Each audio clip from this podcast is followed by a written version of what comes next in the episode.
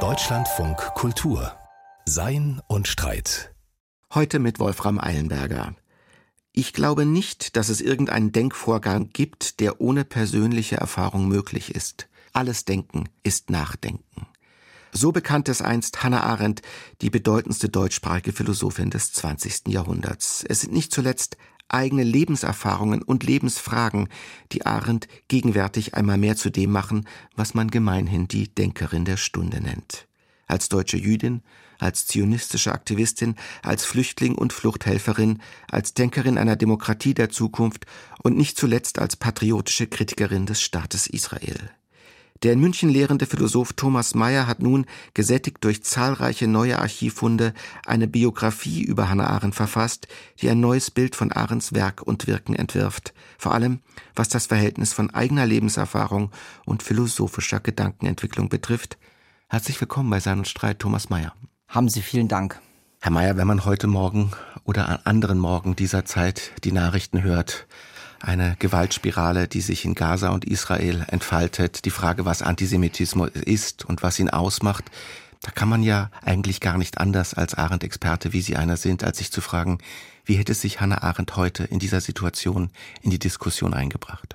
Lässt man sich einmal auf dieses Gedankenexperiment ein, dass eine 1975 verstorbene Denkerin heute unter uns wäre, so wäre der Moment da für Sie an den 7. Oktober 2023 als einen tiefen Einschnitt, der nach meiner Auffassung, möglicherweise auch Hannah Arendts, dem 24. Februar 2022 nahe kommt. Der Beginn sichtbar. des Ukraine-Krieges. Ja, mit Beginn des Ukraine-Krieges sehr sichtbar.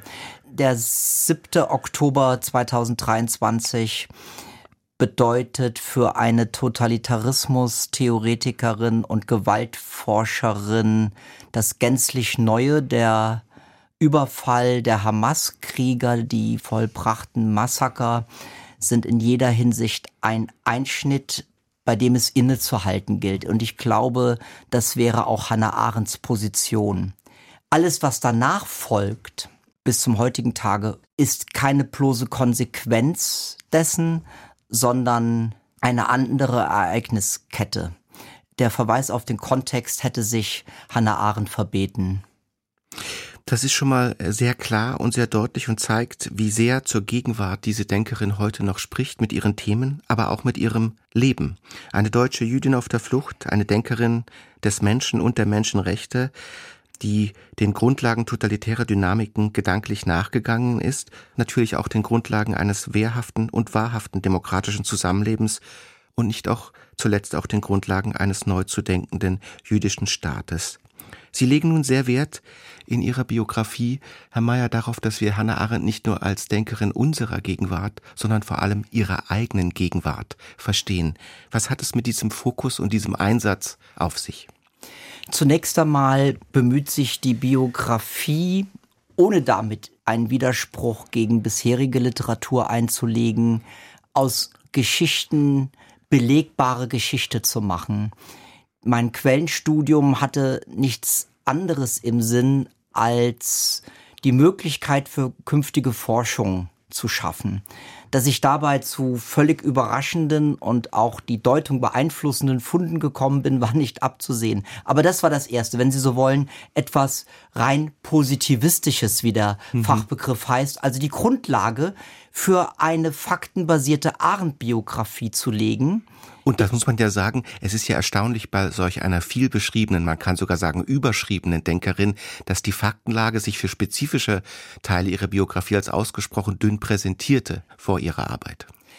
Da kann ich leider nur zustimmen. Hannah Arendts maßgebliche erste Biografin Elizabeth Young Brule wählte den Ansatz, aus einem exklusiven Nutzungsrecht des Nachlasses, den Mary McCarthy ihr eingeräumt hat, Arends engste Freundin und eine berühmte Schriftstellerin, und den Gesprächen mit Freundinnen und Freunden Arends, also den Zeitzeuginnen und Zeitzeugen, eine sehr dichte Erzählung zu weben und weniger auf die Bestätigung oder die Nichtbestätigung der gemachten Angaben zu bestehen. Nach 40 Jahren fand ich es Zeit, die so sehr im Fokus vieler Debatten stehende Hannah Arendt auf dem Boden der Tatsachen in Anführungszeichen zurückzuholen und ein in Teilen vielleicht ernüchterndes, aber wie ich denke, in den allergrößten Teilen weitaus faszinierendere Person zeichnen zu können.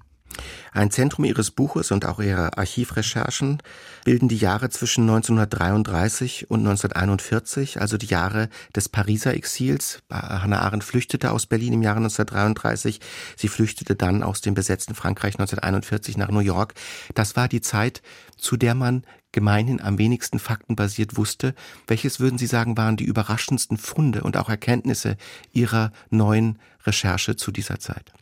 Zunächst einmal der Fluchtweg, der immer so angegeben wurde. Sie floh von Berlin über Prag nach Genf, nach Paris, letzten Endes zu ihrem ersten Ehemann, dem Philosophen Günther Stern, den wir als Günther Anders kennen. Hm. Ich fand Akten in Paris, die selbst eine unglaubliche Geschichte haben. Sie wurden nämlich von der Gestapo 1900 40, 41 nach Berlin verbracht, von dort 1945 nach Moskau und dann von Jacques Chirac zurück nach Paris gebracht. Diese ein eigener Thriller, wenn man Ein eigener Thriller. Diese Geschichte dieser Akten ist völlig ungeschrieben und die Akten selbst sind völlig ungenutzt in der Forschung. Es sind aber tausende von Akten. Dort fand ich eine Akte des Philosophen Günther Stern, angelegt durch die französische Fremdenpolizei und darin befand sich auch eine Teilakte Hannah Stern, wie sie damals hieß. Und diese Akte gab minutiös Auskunft darüber, wie sie wohin floh und welchen Grenzübergang sie benutzte und wie viel französische Franc, eine nicht unwesentliche Information, um ihr weiteres Leben im Exil verstehen zu können, beinhaltete. Das war der erste Moment. Die mit Abstand größte Überraschung war aber, dass das gerüchteweise bekannte Engagement Hannah Arendts in der sogenannten Kinder- und Jugendalia bisher nicht dokumentiert werden konnte.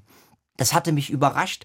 Mehrere Kolleginnen und Kollegen waren, wie sie in Texten bekannt gaben, daran gescheitert, die Akten zu finden. Ich fand einen ersten Hinweis auf den Aktenbestand in den USA, genauer in Harvard, und bin dann nach Jerusalem, um dort in einem Archiv inmitten von etwa fünf Millionen Blättern mit der Hilfe zweier Kolleginnen etwa 300 bis 500 ähm, Dokumente über die Zeit in Paris ausfindig machen zu können. Herr Mayer, diese Archivarbeit ist an sich beeindruckend, sie ist sehr wichtig, aber sie ist auch für Sie als Biograf jetzt kein Selbstzweck, sondern sie geschieht im Sinne einer Darlegung dessen, was persönliche, konkrete Lebenserfahrung für den Gedankenweg von Hannah Arendt bedeutete. Wir sollten vielleicht kurz sagen, Hannah Arendt war in Paris hauptsächlich als Flüchtlingshelferin und Fluchthelferin für jüdische Kinder und Jugendliche nach dem, was damals Palästina hieß, tätig es ist sehr eindrücklich in Ihrem Buch nachzulesen, dass diese Arbeit für Sie auch eine Arbeit war, die Ihr Denken tief von innen heraus prägte, vielleicht kann man sogar sagen neu organisierte. Das ist in der Tat die These dieses Abschnittes in meinem Buch. Die Auseinandersetzung mit Bürokratie, die Mühen der Ebene, wie man das gerne nennt, Kinder und Jugendliche, die in einem völlig verwahrlosten Zustand waren. Man muss dazu sagen, Kinder und Jugendliche durften seinerzeit in Frankreich ab dem 14. Lebensjahr nicht zur Schule gehen und nicht arbeiten. Es bildeten sich regelrechte kleinere Kinder- und Jugendlichen-Slums im Umfeld von Paris. An diese Kinder aufzunehmen, zu unterrichten, mit handwerklichen und landwirtschaftlichen Techniken in Berührung zu bringen, sie zu begleiten in endlos scheinenden Diskussionen mit verschiedensten Institutionen Visa zu besorgen, um diese Kinder und Jugendliche, meist unbegleitet, wie man heute sagen würde, nach Palästina zu bringen, das war die tägliche Arbeit Hannah Arendts. Und in den Archiven haben sich endlose Organisationen Konzeptionsfragelisten erhalten? Haben Sie an die Decken gedacht? Haben Sie den Raum vorgeheizt? Wie ist der Zustand der Zähne der Kinder? Dinge, die sozusagen in der philosophischen Abstraktionshöhe nie vorkommen, die aber Hannah Arendt etwas zeigten, etwas Direktes aussagten, was zum Zentrum ihres Denkens wurde, nämlich, dass jedes einzelne Menschenleben zählt und dass jedes einzelne Menschenleben zu einer Pluralität führt und dass das Plurale der Ausgangspunkt und der Zielpunkt jeder menschlichen Handlung sein sollte. Dieses Beharren auf der Konkretion, auf der Individualität und damit auch der Pluralität menschlichen Daseins ist sicher das eine, als eine wichtige Erfahrung. Das andere aber auch, dass es damals in Gestalt dieser Jugendlichen bereits Menschen gab, zu denen dann Hannah Arendt bald auch zählen sollte, nämlich Menschen, die durch alle rechtlichen Raster fallen, die staatenlos sind, die keine Ansprüche haben, die keine staatliche Institution haben, die für deren Rechte einsteht. Und das kann man doch auch sagen, war eine prägende Erfahrung anhand dieser Jugendlichen, bald anhand anhand ihrer eigenen Biografie, die das eigene Denken in neue Richtungen trieb. Die Kinder- und Jugendalia war die Schule ihres Lebens, wenn Sie es etwas pathetisch haben wollen. In der Tat war sie vom ersten Tag an mit Rechtsproblemen beschäftigt. Sie musste sich stets vergewissern, welchen Rechtsstatus wenn überhaupt irgendeinen, haben diese Kinder und Jugendlichen, die ihr überantwortet waren. Sie selbst musste erst einmal ihren Flüchtlingsstatus geklärt haben, ein Verfahren, das sie zweimal durchlief, wie jeder Exilierte in Frankreich diese Akte, die ich eben bereits erwähnte, gibt auch darüber detaillierteste Auskünfte, wie sie das meisterte. Und das konnte sie eins zu eins in der Praxis sehen. Darüber theoretisch zu reflektieren, nutzte sie Gelegenheiten in verschiedenen jüdischen Organisationen, wo sie Vortragsreihen über Antisemitismus, Flüchtlingsstatus und so weiter hielt, dass sie dann in einem Buch zusammenfassen wollte und dass wir dann viele Jahre später unter dem Titel Elemente und Ursprünge totaler Herrschaft kennenlernen konnten. Die Quelle all dieser Überlegungen, natürlich nochmal angeschoben durch die Shoah und den kommunistisch-bolschewistischen Totalitarismus finden ihren Ursprung in den Pariser Jahren. Und ein anderer Ursprung, der für charakteristisch ist, wie ich denke, für Hannah Arendts Werk und Tätigkeit ist auch die Kritik an der Institution, in der man selbst arbeitete. Eine Art Unnachgiebigkeit der Analyse. Sie hat sich in der zionistischen Bewegung engagiert, sie war als Fluchthelferin tätig und trotzdem als denkender Mensch stets willens und in der Lage und mutig genug, diese Institution von innen heraus zu kritisieren und herauszufordern. Auch das eine Eigenschaft, die ihr gesamtes Werk kennzeichnet. Das ist ein ganz wunderbarer Punkt. In der Tat, das Engagement steht in gar keiner Weise in einem Widerspruch zu der notwendigen Kritik. Wenn Sie die Briefe, die ich zusammen mit meinem Kollegen Cedric Skali idieren werde, lesen, dann sehen Sie immer beides. Die völlige Hingabe an die Aufgabe und das stete verbessern wollen organisatorischer, institutioneller und vor allen Dingen ideeller Abläufe. Sie fand einen Kreis, in der diese Fragen ganz offen diskutiert wurden, schmerzhaft, denn es war immer klar, dass die eigene Tätigkeit bei allen Aufwand, bei aller Unterstützung, die die Organisationen genossen, niemals hinreichen würden. Und darüber zu reflektieren und nachträglich zu wissen, dass das eigene Tun zwar wichtig war, aber in keiner Weise ein Eingriff in die Abläufe letzten Endes bedeutete, das war der Schmerz, der in allen Büchern Hannah Arendts nachzulesen ist. Das hat ja in vieler Weise jetzt sehr unheimliche Echos in unserer Gegenwart. Wir haben Situationen, in denen Menschen in dieser Entrechtung sind. Wir haben natürlich die Problematik unbegleiteter Jugendlicher, die gleichsam durch das Raster der Institutionen fallen.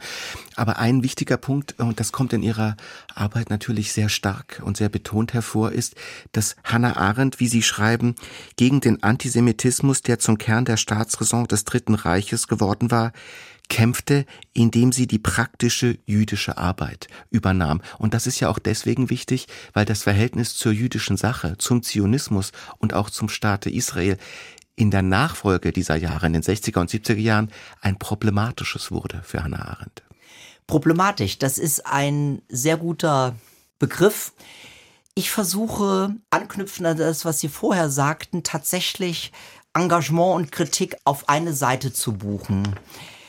Der Zionismus, so wie er sich politisch durchsetzte, als politischer Zionismus, der auf eine Staatsgründung auf dem Gebiete, das Palästina hieß. Man muss sagen, zu dieser Zeit war das eine reine Vision, deren Realisierbarkeit gar nicht konkret absehbar war. Im Gegenteil.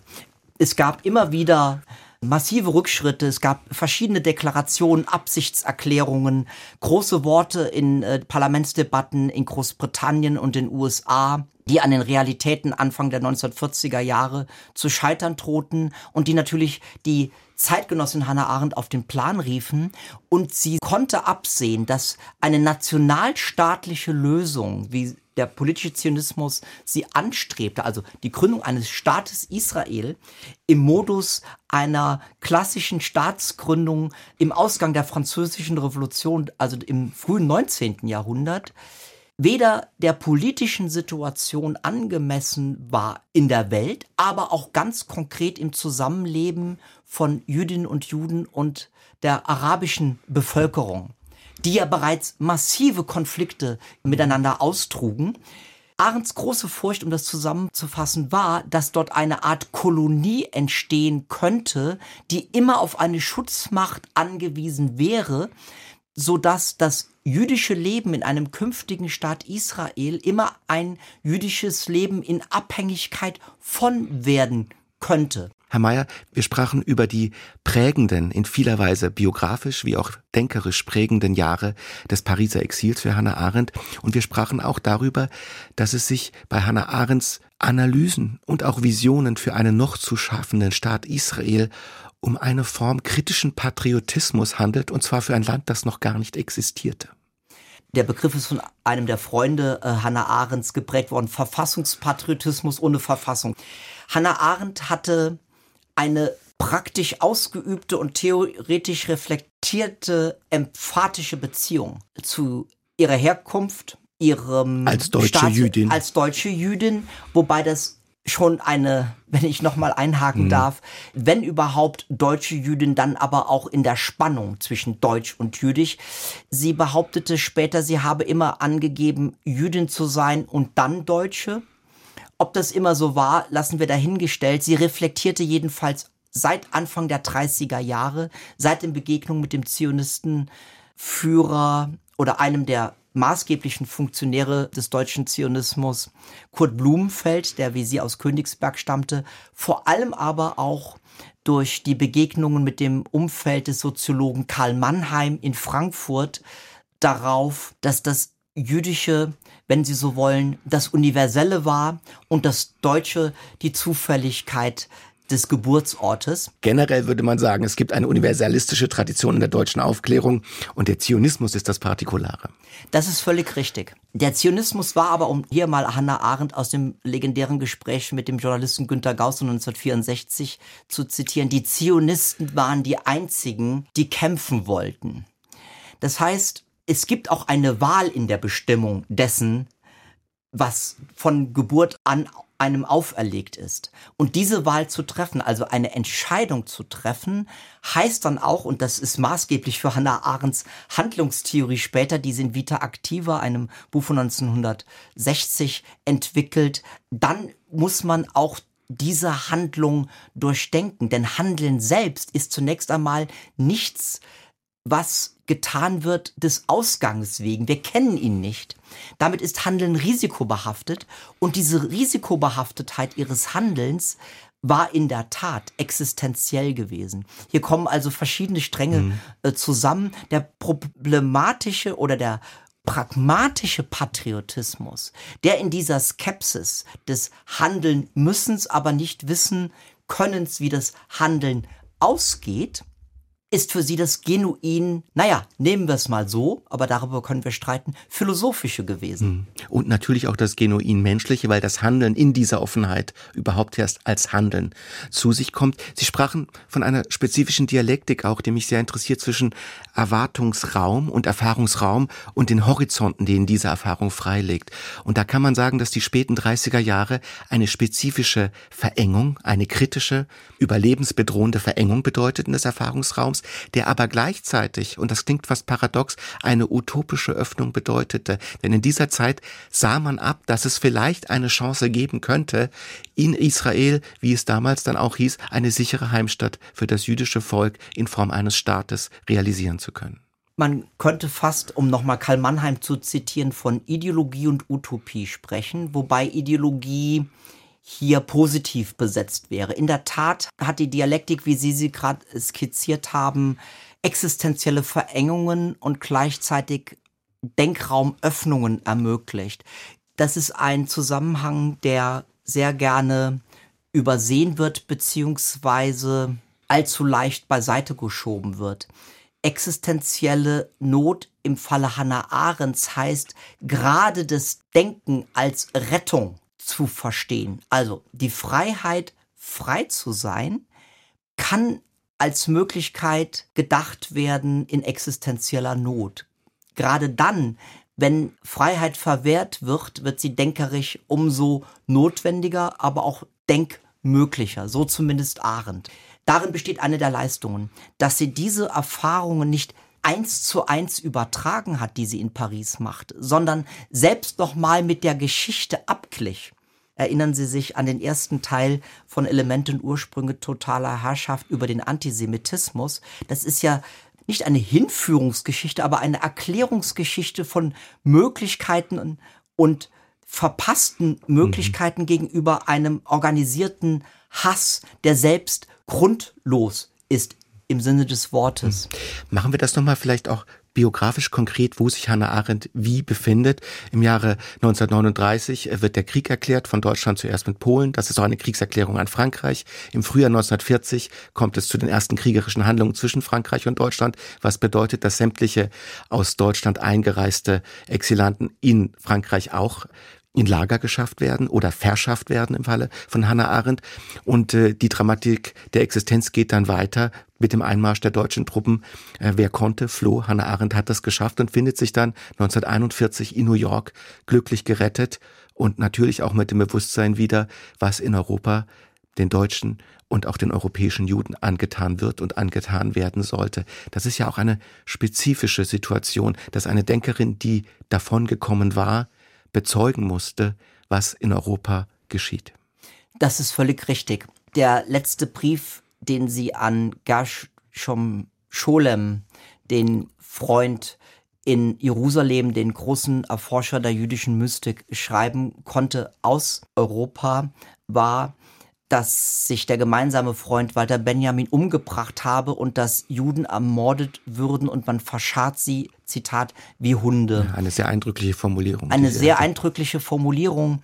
Wenn ich das kurz erzählen darf, was mich tatsächlich erschütterte, als ich auf die Lebensdaten Hannah Arendts schaute und mir diesen zehnten Mai 1941 etwas genauer anschaute. Das war der Tag der Ankunft in den USA. Das war der Tag der Abfahrt in ah, Lissabon. Ja. In Lissabon mit ihrem zweiten Ehemann Heinrich Plücher und auf das Sterbedatum 1975 schaute, wurde mir erst ganz heiß und dann ganz kalt, weil ich zumindest ahnen konnte, dass es in etwa in der Mitte ihres Lebens stattfand und eine genauere Berechnung legte dann offen, dass es dieser Abfahrtstag tatsächlich auf den Tag genau die Hälfte ihres Lebens markierte.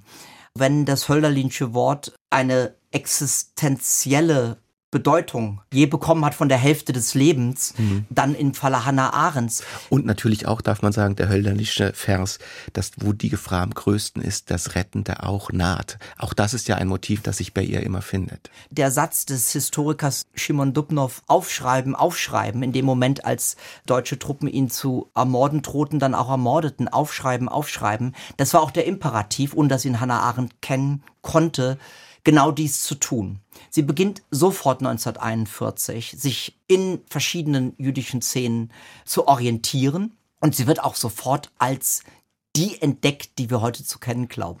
Herr Mayer, Sie sagten es, Hannah Arendt kommt 1941 in New York an und sie wird gleich Teil einer intellektuellen Szene oder macht sich zum Teil dieser Szene, die darüber nachdenkt, wie ein zukünftig zu schaffender Staat Israel sich gestalten und verfasst sein würde.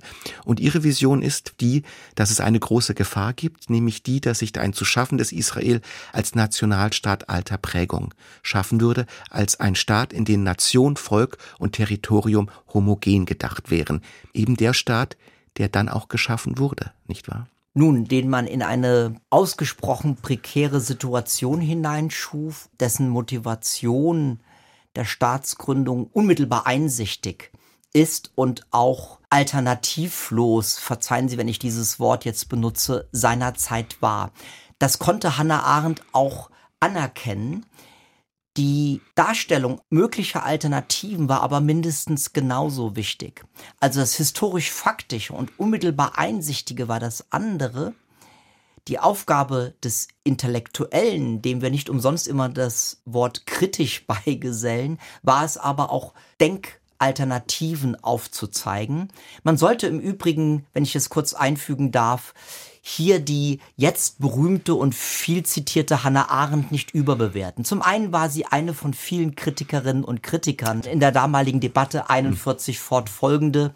Zum anderen, auch das äh, muss eingestanden werden, bei aller Dramatik, ich zitiere etwa ihren Freund Kurt Blumenfeld, der wiederum an, an einen Korrespondenzpartner schreibt, ich habe Hannah Arendt niemals ihren Zionismus abgenommen war natürlich aufgeladen. Wenn Sie sich vorstellen, dass in diesen Phasen des Reflektierens über einen Staat Israel die monströse, unfassbare und hier muss ich ganz scharf werden, singuläre historische Untat der Ermordung von über sechs Millionen Jüdinnen und Juden nach und nach bekannt wurde, die nicht zu fassen war. Also jener Abgrund, die, über den wir nie hinwegkommen werden, wie Arendt später sagt. Die Formulierung, die sie wählt, das hätte nicht geschehen dürfen, als ein absolutes nicht geschehen dürfen. Das ist ihr kategorischer Imperativ. Hm, hm. Das ist die Kantschülerin Hannah Arendt, die historisch belehrt ist.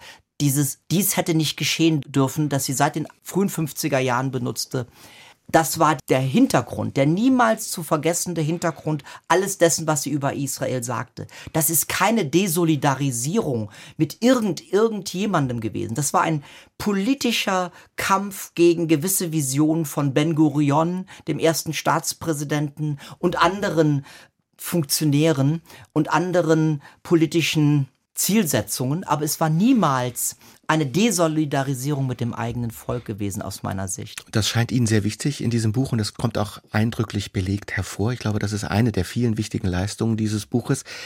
Es ist aber auch so, dass Hannah Arendt in dieser Kolumnistentätigkeit als öffentliche Stimme, als kritische Stimme innerhalb des Zionismus eine Spannung verkörpert, Herr Mayer, die in der Philosophie immer wichtig ist, nämlich die zwischen einer rein philosophischen Analyse einer Kritik und der Frage, was politisch machbar, umsetzbar und vielleicht auch klug ist. Und man kann sagen, dass Hannah Arendt sich in einer beispiellosen Taktlosigkeit, die auch ein beispielloser Mut ist, immer auf die Seite der extremen Kritik geworfen hat, um mögliche Denktabus zu brechen und damit auch Handlungsräume zu öffnen, die vielleicht noch gar nicht im Rahmen der Realisierung lagen. In der Tat hatte Hannah Arendt in extremis tatsächlich gedacht. Walter Benjamin, ihr Freund, schreibt zu Beginn des Trauerspielbuches, einer berühmten Studie über das Barocktheater des 17. Jahrhunderts, dass philosophische Begriffe immer extreme Begriffe sind oder sein sollten. Das hat Hannah Arendt ins Politische zu übersetzen versucht. Und um Ihnen ein konkretes Beispiel zu geben, als ihre früheren Freunde und Mitstreiter bei der Kinder- und Jugendallier nunmehr in Jerusalem sitzend, organisiert um das Leo Beck Institut und sie anschrieben, wir werden gegen dein Buch Eichmann Jerusalem hm. eine kritische Kampagne führen. Ein beispielhaftes Buch für solch eine Kritik, die mehr als Kritik war und auch oft als Nestbeschmutzung empfunden wurde, das muss man sagen. Hannah Arendt hat massiv seiner Zeit verletzt und diese Verletzungen und die Äußerungen des Verletztseins sind mehr als verständlich. Hannah Arendt insistierte gleichwohl darauf, als sie mit ihren künftigen Gegnern korrespondierte, und diese sagten, wir werden nicht nur dich, sondern auch den Historiker Raul Hilberg, der gerade ein dreibändiges Werk über die Vernichtung der europäischen Juden geschrieben hatte, das heute zu den Standardwerken gehört und den Kinderpsychologen Bruno Bettelheim führen, hm. schrieb Hannah Arendt zurück, nein, nein, lasst Raul Hilberg aus dem Spiel, das ist ein junger Mann, der sich gerade etablieren muss.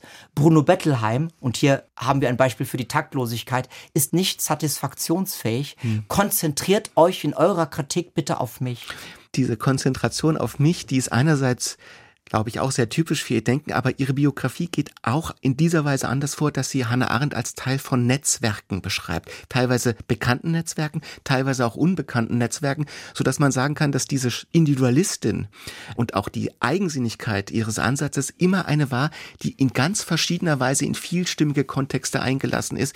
Auch das ein Charakteristikum für Hannah Arendt, wie sie sie darstellen, dass sie eine war, die mit ganz verschiedenen Strömungen gleichzeitig in Kontakt blieb. Das ist in der Tat eine der hm, faszinierenden Eigenschaften Hannah Arendts war, dass sie jenseits des Freund- und Feindschemas agieren konnte. Sie war modern gesagt eine genuine Netzwerkerin, ähm, ließ sich auf unterschiedlichste Positionen ein. Ich beschreibe das in einer Form Dichterbeschreibung für die Pariser Jahre, aber ich nenne auch vor allen Dingen Frauen, die sie später begleiteten. Ich nenne die einfach mal, um auch Hörerinnen und Hörer vielleicht den neugierig zu machen. Den Namen zu bezeugen. Ja, den ja. Namen zu bezeugen. Da ist einmal Martha Mund, eine faszinierende Frau, die als eine der ganz wenigen Deutschen beim Genfer Völkerbund arbeitet. Da ist die Philosophin und kommunistisch-sozialistische Aktivistin promovierte Philosophin natürlich, Leopoldine Weizmann. Über Nietzsche promoviert damals. Die über Nietzsche promovierte, ja. sehr richtig. Die auch ins Exil ging nach Frankreich und dann in die soziale Arbeit, wie sie selbst sagt. Da ist Dorothy Norman, eine faszinierende amerikanische Mäzenatin, da sind die nun mehr etwas besser bekannten Soziologen Daniel Bell, Mary McCarthy bekommt natürlich ihren Platz, aber auch die feministischen Diskussionen um Hannah Arendt herum. Noch heute lebt die unglaublich beeindruckende Analytikerin des amerikanischen Mitcults, Renata Adler, die eine enge Freundin Hannah Arendts war und die im New Yorker jetzt etwas prononciert gesagt, sozusagen der verlängerte Arm von Hannah Arendts. Intervention gewesen ist da kann man ja sagen, das ist wie eine Bärin, die die Tatzen in vielen Töpfen hat, aber man kann auch sagen in vielen Bienenkörben, denn sie ist immer dahin gegangen, wo es besonders schmerzhaft und wo es besonders kritisch war. Sie sagten etwas, was mir sehr zu denken gab. Es ist eine Denkerin, die in Extremen denkt, die Philosophieren als eine extreme Tätigkeit auffasst. Gleichzeitig aber ist sie in ihrer politischen Philosophie alles andere als eine Extremistin. Könnten Sie diese Spannung noch kurz beschreiben? Denken in Extremen führt in die Mitte. Diese Mitte ist kein Ausgleich zwischen Extremen, sondern hier ist Hannah Arendt in der Tat Aristotelikerin. Ein Ausprobieren müssen, weil die konkrete Wirklichkeit extreme Ausschläge verzeichnet hat, führt dazu, das Politische als einen Streitraum zu konzipieren, in dem nicht unbedingt das beste Argument, in keiner Weise der Konsens oder eine wie auch immer geartete friedliches Miteinander im Mittelpunkt stehen, sondern erst einmal das Zusammenfinden können.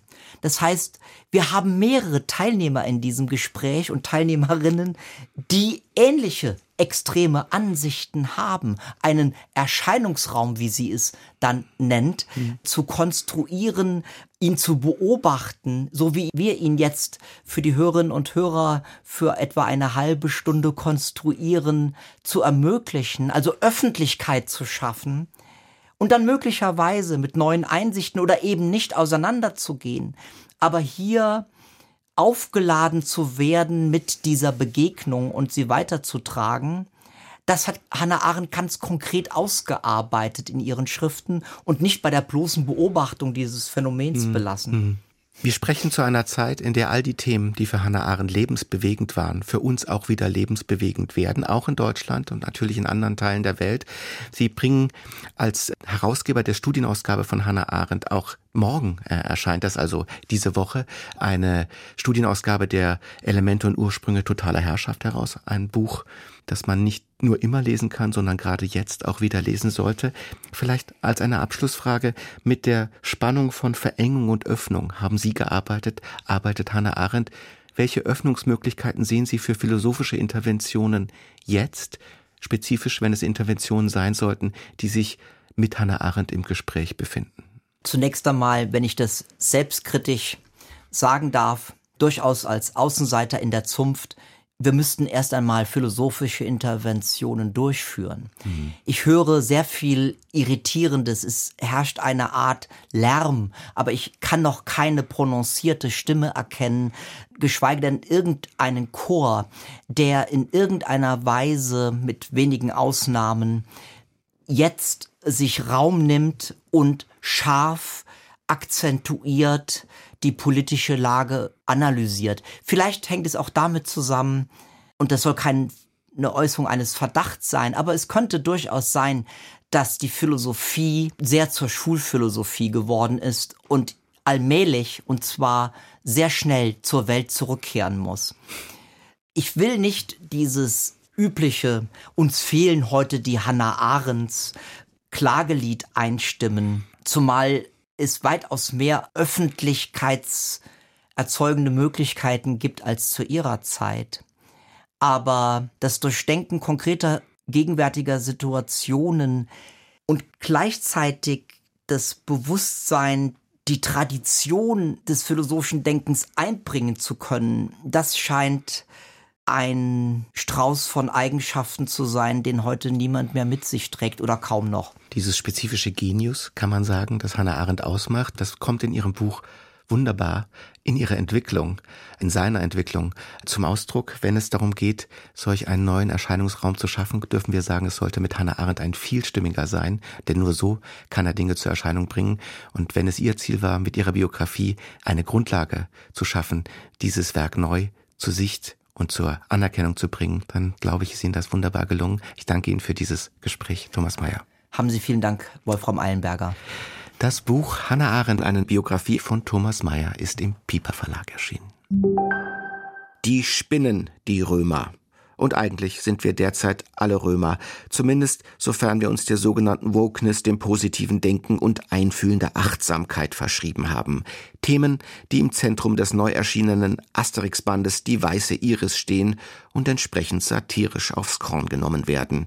Und zwar extrem gekonnt, lustig, meint auch Kommentatorin Andrea Rödig, aber zu einem echten Zaubertrank für die Gegenwart fehlen ihr dann doch ein paar entscheidende Zutaten. Man weiß nicht, was man lustiger finden soll. Dass im Dorf der Gallier plötzlich regeneratives Haareflechten als Dienstleistung angeboten wird, der Barde Trobadix Konzerte geben darf, die Römer nur noch Lorbeertee trinken oder Galeerensklaven für splitterfreie Ruder demonstrieren. Wokeness, Vegetarismus und Achtsamkeit haben das antike Rom dank des listigen Einflusses eines gewissen Visus Versus auch das kleine Dorf in Gallien erreicht.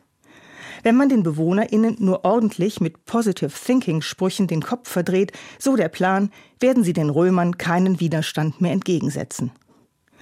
Aber es gibt auch die unbeirrbare Vernunft in Gestalt der Helden Asterix und Obelix, die das Problem mit einem kräftigen Kinnhaken und einer schönen Keilerei aus der Welt schaffen. Ach, wie tut das wohl. Tacheles reden gegen all das Schöngesäusel, Dampf ablassen, einfach draufhauen und gelöst ist der Konflikt. Etwas an dieser Logik leuchtet unmittelbar ein, und sie findet sich zum Beispiel auch im Argument, das Friedrich Nietzsche in seiner Genealogie der Moral gegen die Verweichlichung durch das Christentum anführt. Die christliche Moral des Verzeihens schaffe nur schlechtes Gewissen, Scheinheiligkeit und Sündenpein, die brutaler sei als jede körperliche Züchtigung. Eine wirklich vollzogene physische Strafe für ein Vergehen sei dagegen gut, befriedigend und klar, meint Nietzsche. Wer geschädigt wird, will den Täter leiden sehen. Schmerz zu fügen macht Lust und diese Lust schafft Ausgleich. Auge um Auge und die Rechnung ist beglichen. Am Ende steht eine glatte Null. Tabula rasa. Wir können von vorn anfangen. Die Logik der ausgeglichenen Rechnung und des Dampfablassens hat einiges für sich. Wut muss raus. Sagen, wie es ist und einfach auf den Tisch hauen ist besser, als verdruckst herumzueiern und andere passiv-aggressiv dauerhaft zu schikanieren. Wut und aus ihr folgende Gewaltsamkeit müssen sich offenbar äußern, manchmal bis zur Erschöpfung.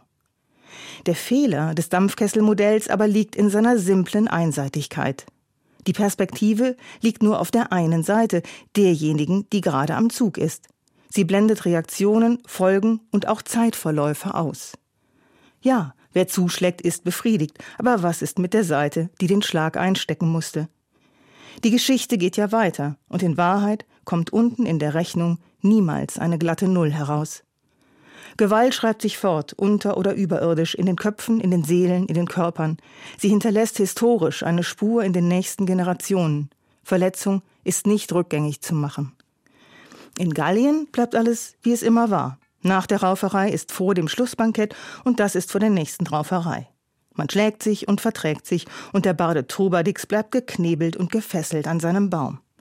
Das Schöne an Asterix und warum wir so herzlich lachen können, ist, es ist ein Märchen.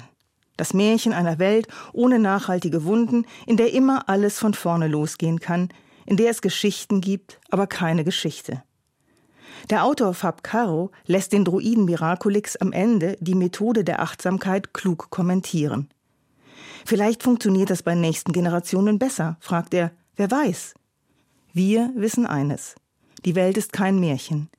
Die einzige Chance, die wir haben, ist es, den Zirkel zu durchbrechen, den Dampf der Wut anders abzulassen und auszusteigen aus der Ökonomie der zu begleichenden Rechnung.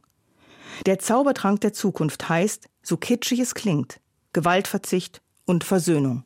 Ein Kommentar von Andrea Rödig. Das war's für heute bei Sein und Streit im Deutschlandfunk Kultur. Eine erfahrungsreiche Woche wünscht Wolfram Eilenberger.